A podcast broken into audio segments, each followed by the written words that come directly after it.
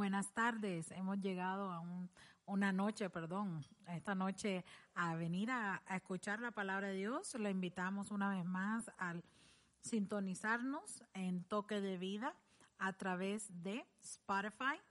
Esperamos en un futuro tener más habilidad allá afuera, a frecuencia de radio para poder llegar a más oyentes, pero gracias por estar escuchando sea ahora o en cualquier tiempo que usted esté escuchando, Dios está con usted.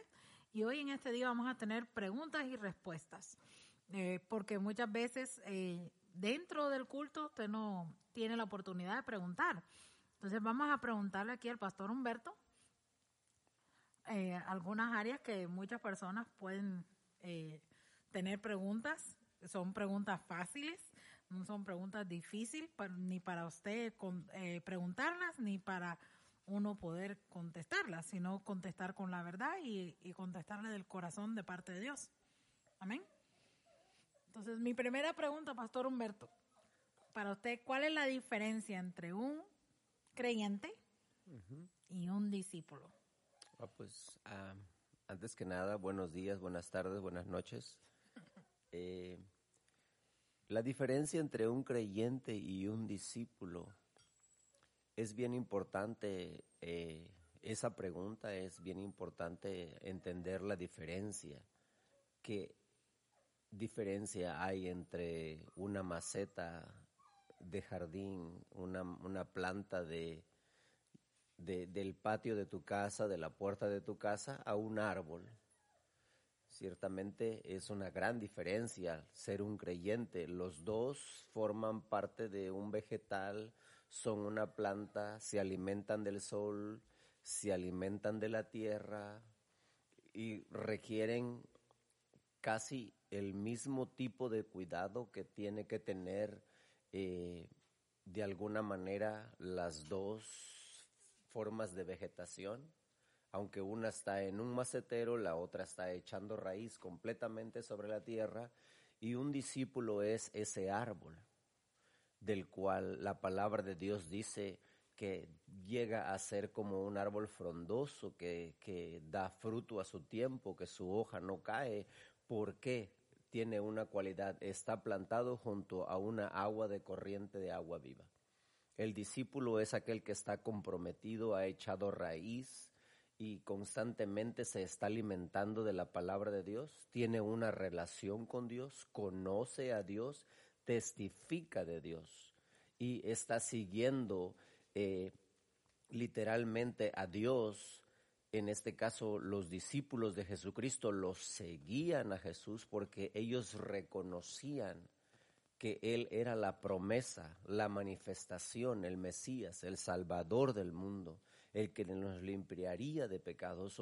entonces ellos eh, esperaban algo de Dios y Dios les mandó a ellos como señal esa manifestación de, la, de nuestro Señor Jesucristo, porque no escogió Jesucristo a todo el mundo que caminara al lado de Él en ese momento, fueron doce personas específicamente con un propósito. Y tenía muchísimos discípulos, pero los doce a ellos los llamó apóstoles. Entonces, un creyente se entiende la diferencia y la comparación de una planta que se está alimentando del aire, del agua, de la luz, del sol, que tiene un cuidado bien específico, no está alimentándose y nutriéndose directamente de todas las propiedades que genera la tierra, sino depende de una mano depende de un cuidado, depende de, que le estén eh, eh, nutriendo. Entonces, un creyente eh, hasta cierto punto es alguien que siempre está dependiendo y no está comprometido directamente a agarrarse de la mano del Creador ni comprometido a servir al Creador, a adorar completamente al Creador, porque un creyente siempre va a tener limitaciones de yo no te voy a seguir, un discípulo deja la barca, deja las redes, deja el oficio, deja la pesca, deja a sus padres, deja a su madre, toma su cruz. Eh, eh, eso es lo que hace un discípulo, un creyente y nada más te quiero ver, te quiero tocar, te quiero escuchar, quiero ver si eres real, quiero ver si eres verdadero. hago de vez en cuando, no me comprometo, no quiero responsabilidad y se deja llevar fácilmente por cualquier doctrina, porque simplemente cree, no está fundamentado de tal modo que sea una realidad, una verdad para él lo que es Dios. Puede creer, pero no cree al grado de entregarse en plenitud porque puede decir, oh, eh, me van a decir religioso, fanático. So, siempre hay paradigmas y, y, y stops o cosas que los detienen a llegar a otro nivel, de cargar su cruz, de agarrar el alado, de no mirar atrás.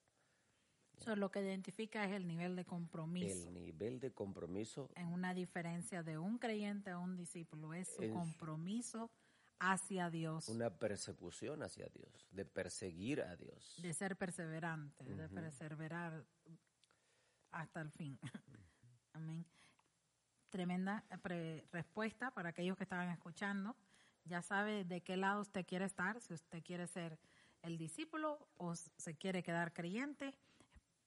Escuchando lo que el pastor está ah, hablando, deberíamos querer ser un árbol. Así plantamos y nos profundizamos con Dios, con su Espíritu Santo, con Jesucristo, en una relación hermosa. esa pregunta muchas personas lo tienen, ¿por qué se refieren dentro de una iglesia, oh, los discípulos, oh, el creyente?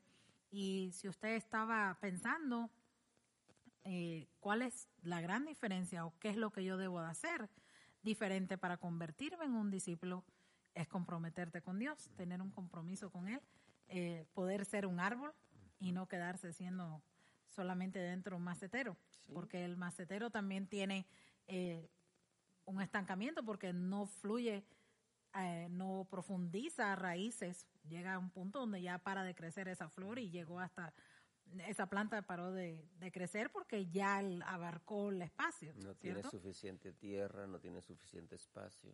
Exacto. Entonces, ah, basado en eso, ya que estábamos hablando de, árbol y de, y de de lo que en este momento se está viviendo. Aquí estamos en abril 16 de 2021, o estamos, a, estamos en la primavera, donde está todo floreciendo, donde está todo creciendo, donde la tierra está dando fruto, donde la creación una vez más eh, ha salido del invierno y está volviendo a crecer. Y una de las partes donde también hay una pregunta que muchos, eh, hay canciones que hablan de esto, hay versículos, que es lo que vamos a hablar, eh, mi siguiente pregunta hacia el pastor Humberto, y, pero hay canciones que tú escuchas con estas palabras, hay un énfasis aún en el mundo secular de lo que voy a, decir ahora, que se, es donde quiera que pisare tus pies. O sea, ¿qué es lo que ocurre cuando tú plantas tus pies? ¿verdad? Donde plantas tus pies, en qué lugar. Hay mucha gente aún en secular, dicen, oh, te levantaste con el pie derecho, ¿verdad? O la gente, esa es la gente secular que está en el mundo, eh, pero nosotros en el reino de Dios tenemos que también saber, ¿verdad? ¿Cuál es la importancia? ¿Por qué se habla eh, donde, donde el lugar donde tú pisas tus pies? ¿Por qué eso es tan importante para Dios? Y eso tiene mucho que ver con ser discípulo. Entonces, por eso traigo la siguiente pregunta.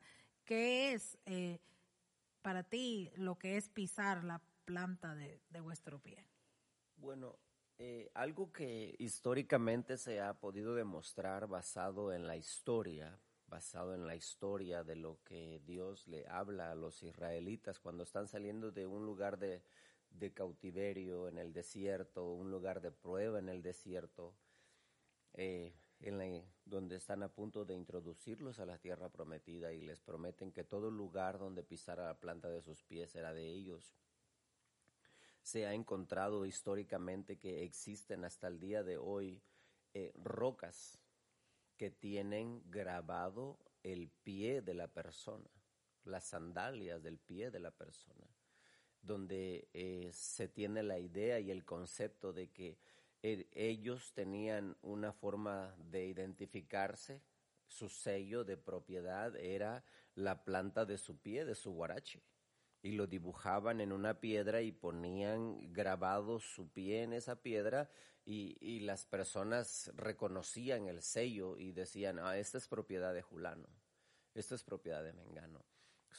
eso es en el Antiguo Testamento. Hoy, si nosotros nos apropiamos de las bendiciones de Dios, porque para nosotros, dice el apóstol Pablo, que las bendiciones son simplemente, simplemente, sencillamente, en el sí y en el amén en yo le creo a Dios, que cuando Dios te está eh, moviendo en tu corazón a creer que esto es tuyo y te pertenece, que tú lo vas a tomar por posesión, hoy en la actualidad tú puedes llevar un acto de fe, simplemente, una acción de fe, de ir a caminar a un lugar, ponerte en ese lugar, orar y, decir, Señor, yo recibo este lugar por heredad, yo lo tomo por posesión, sin importar el tamaño de la deuda que parezca que está por delante de ti, sin importar el tamaño del edificio, sin importar el tamaño, sí puede ser algo descabellado, como una locura, bueno, de eso se trata el Evangelio y de eso se trata la fe de creerle a Dios.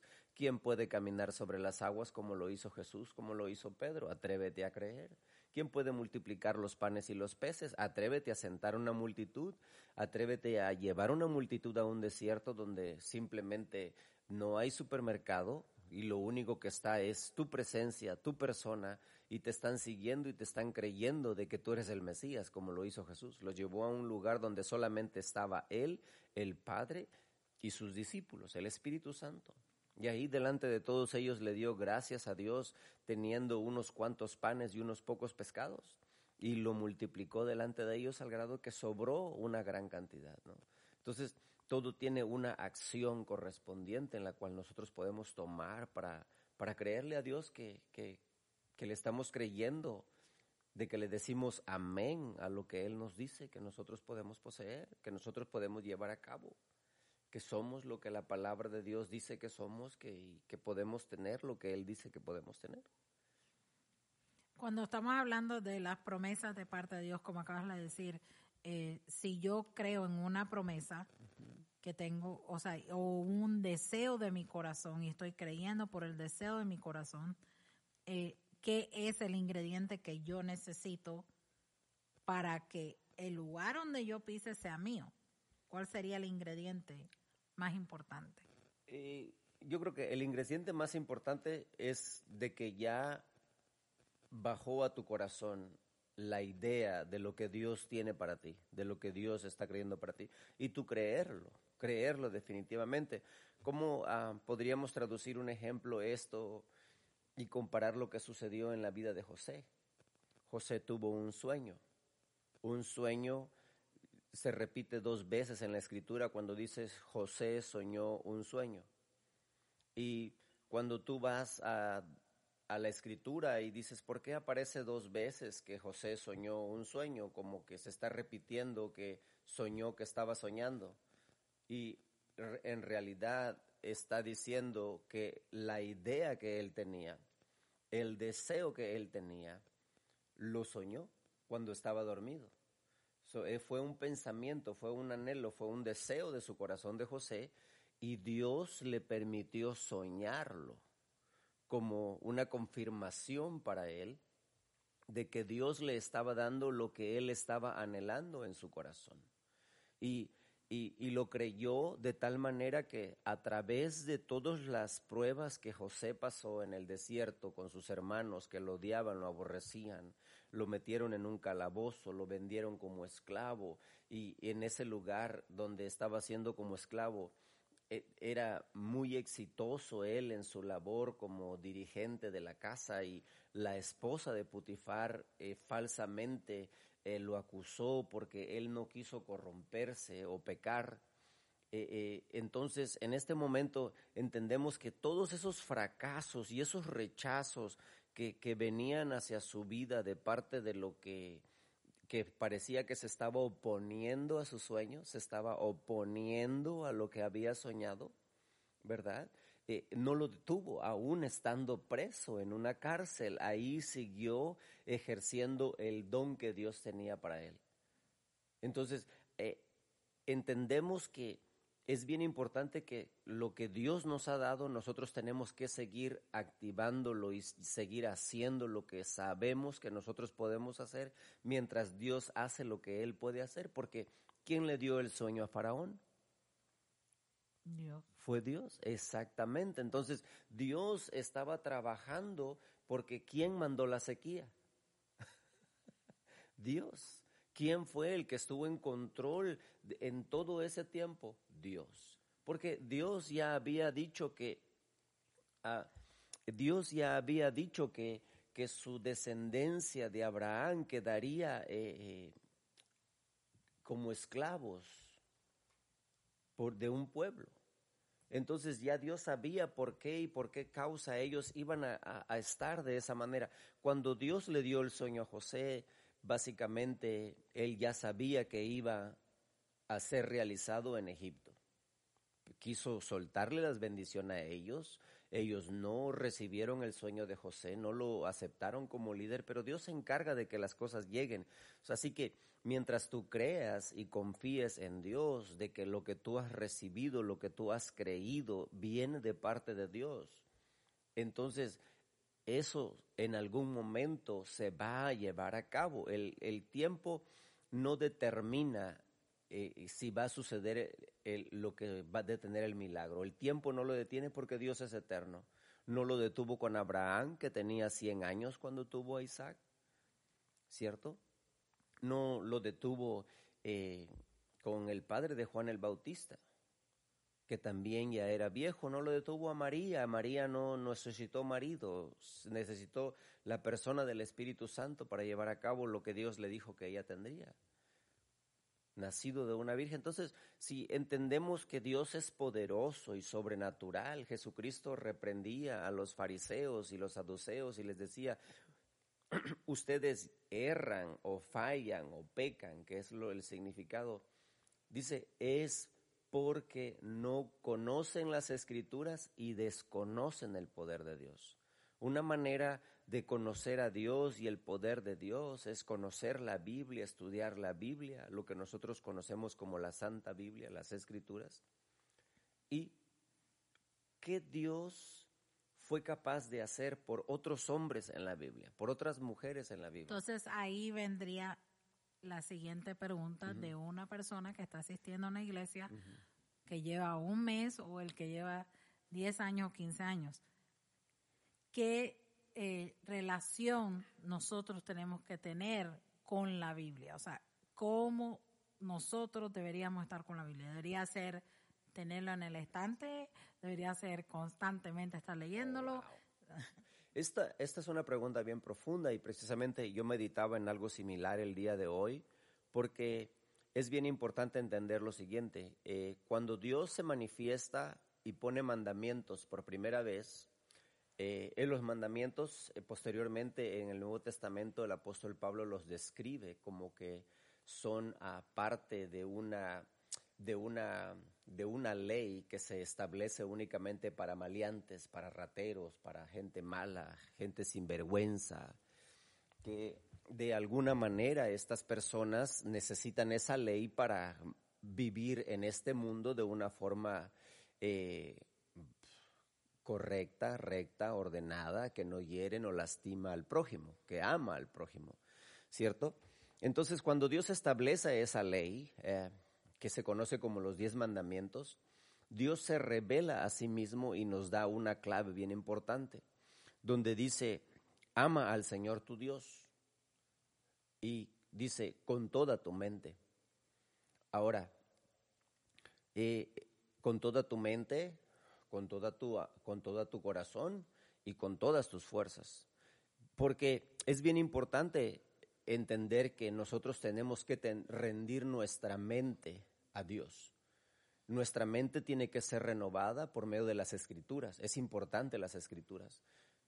Eh, entendemos también lo siguiente, de que las escrituras, lo que nosotros conocemos como la palabra de Dios, es inspirada por el Espíritu Santo, lo que quiere decir fue hablada por el Espíritu Santo, es revelada por el Espíritu Santo, es instruida por el Espíritu Santo, es un plan del Espíritu Santo. Jesucristo dice, mis palabras son espíritu y son vida. Entonces, cuando estamos alimentándonos de la palabra de Dios, estamos leyendo la palabra de Dios, nos estamos alimentando del Espíritu de Dios. Estamos ingiriendo al Espíritu de Dios. Por eso cuando creemos a la palabra, la Escritura también revela y dice que hemos sido sellados con el Espíritu de fe cuando creemos a Dios. O sea, que es leer la palabra de Dios diariamente. Con una mente rendida que le quiere. No solamente leerla. Exactamente, que le quiere conocer, porque Dios dice en su mandamiento, a este, ama al Señor tu Dios con toda tu mente. nosotros lo tenemos que perseguir con todo nuestro entendimiento hasta que todo lo que está en la palabra de Dios se revela a nuestro corazón y Él se vuelve la fuerza de nuestra motivación. Es algo bien profundo. Es un proceso, son tres pasos básicos.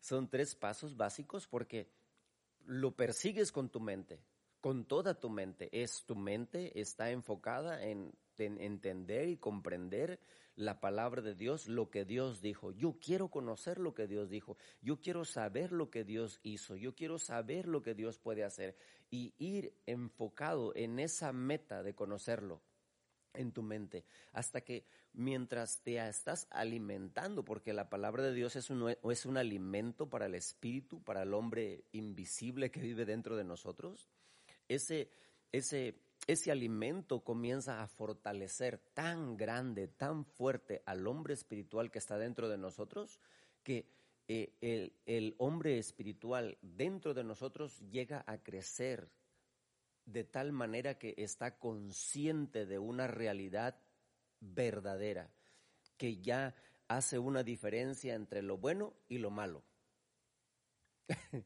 es, ya tiene una diferencia eh, bien, es, bien clara y establecida. Cuando tú lees a lo menos la Biblia una vez, dos veces, tres veces y estás constantemente en relación con la Escritura, tienes un conocimiento bien claro, bien establecido de cuál es lo bueno, cuál es lo malo lo que a Dios le gusta, lo que a Dios no le gusta, lo que a Dios le agrada, lo que a Dios no le agrada, lo que a Dios le molesta, lo que a Dios no le molesta. Entonces, eh, tú en tu corazón automáticamente ya estás siendo entregado a Dios cuando tú dices por un momento, oh, yo esto hice y está mal, y de repente vas y dices, Señor, perdóname, me arrepiento, ayúdame a no fallar. ¿Qué es lo que está sucediendo en ese momento? Le estás entregando tu corazón. Claro, porque estás buscando de él. Entonces, eh, nuestro tiempo se está cortando. O sea que, Pastor Humberto, le pido que si podemos, eh, usted pueda orar por las personas que están escuchando y orar por, por, es, por esa relación que tú de pronto estás allá, allá y estás escuchando esto y dices, yo me quiero acercar más a Dios y no sabía cómo. Eh, así como está hablando el pastor Humberto, es vuelve y escucha este tema si es necesario para que sepas cómo buscar más de Dios, especialmente en este año 2021, en esta temporada, en esta generación. Pero en este momento ponte de acuerdo con nosotros, vamos para eh, que tu entendimiento se abra, eh, para que tú recibas revelación de la palabra para que tú sepas en tu corazón pasar ese paso de creyente a discípulo. Y si tú no conoces a Jesucristo como tu Señor y Salvador, en este día también te exhortamos a que te unas a esta oración y ahí donde tú estás, aceptes y recibas a Jesucristo porque Él está ahí a la puerta. Amén. Una, una de las cosas que se venían a mi mente en este momento que tú estabas hablando acerca de lo que vamos a orar, es importante también de estar plantado en una iglesia, en un lugar donde uno pueda recibir de la palabra de vida, la palabra de fe, pero sobre todo la palabra de verdad. Y, y, y, si en, este momento no tienes un lugar donde recibir, ora que Dios te guíe a un lugar donde, donde Él te quiere tener, donde va a ser el lugar que, donde Dios te va a bendecir, y si puedes acercarte a nosotros, acompáñanos. Tenemos videos en YouTube. Tú los puedes encontrar con el nombre de El Río de Tri City, Humberto y Ana Jiménez. Y, tenemos muchísimos videos que, te pueden ser útiles para tu crecimiento espiritual. Y bueno, eh, comparte con nosotros, nos va a dar mucho gusto saber de ti.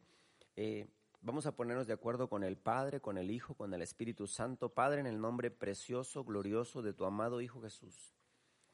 Te damos gracias por el privilegio, Señor, que nos das de compartir en este momento, Señor, la palabra, la inspiración del Espíritu Santo, la palabra que fluyó por nuestros labios.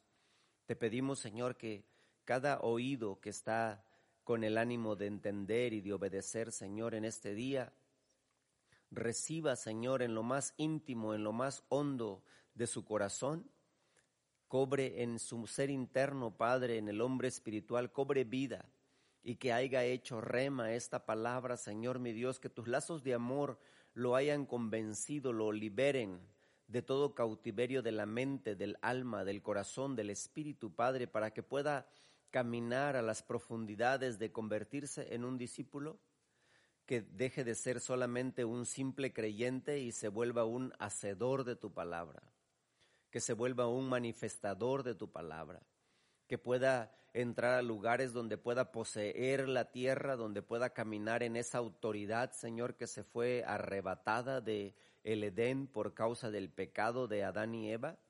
Y Señor, que sean restaurados en la autoridad que tienen que tomar en sus propias vidas, donde sus vidas son entregadas y consagradas a ti y son liberadas de toda trampa del mundo, de la carne, de los deseos de la carne, aún de Satanás y de todos sus demonios, que entiendan, Padre, la victoria que Jesucristo proveyó y que entiendan el poder que recibimos por medio de recibirte a nuestro Señor Jesús como Señor y Salvador, de recibir al Espíritu Santo, de tenerte a ti como nuestro Padre Celestial.